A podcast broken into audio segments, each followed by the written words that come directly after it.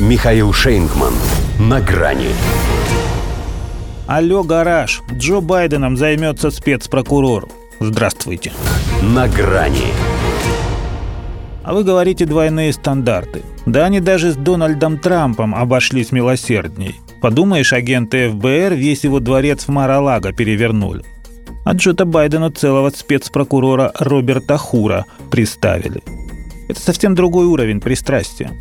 Во-первых, тем самым Минюс как бы демонстрирует независимость, что должно повысить степень доверия к результатам расследования. До сих пор же считалось, что глава ведомства Мерик Гарленд – человек демократов. А он, как сказала Карин Жан-Пьер, даже не поставил президента в известность о кадровом решении.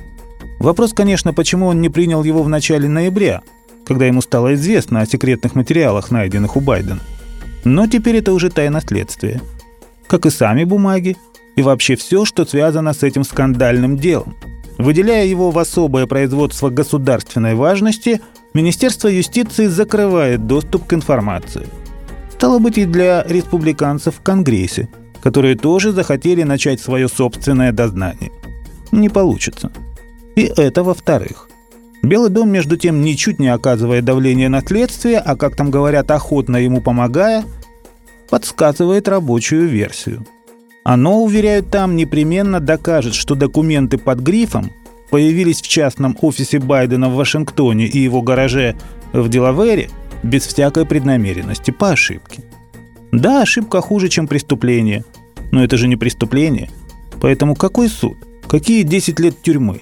Какой импичмент? максимум пожурить и проследить, чтобы Джо, когда будет покидать овальный кабинет, случайно не прихватил еще пару-тройку коробок с секретами. Пока, правда, непонятно, когда именно он это сделает, через два года или через шесть. Но очевидно, что сейчас в его окружении должны найтись люди, которые посоветуют ему не торопиться с выдвижением на второй срок. В нынешних обстоятельствах это было бы крайне неуместно.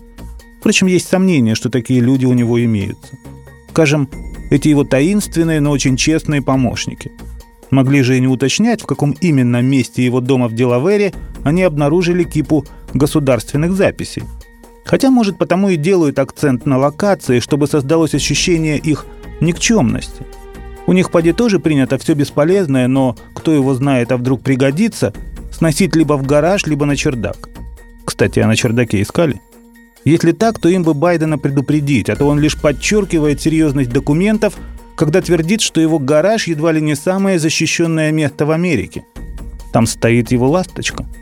Секретные файлы были заперты рядом с моим корветом, они же не валялись на улице. Странно, почему его гараж еще не стал филиалом Форт Нокса. Впрочем, может, его помощники все-таки не все рассказывают.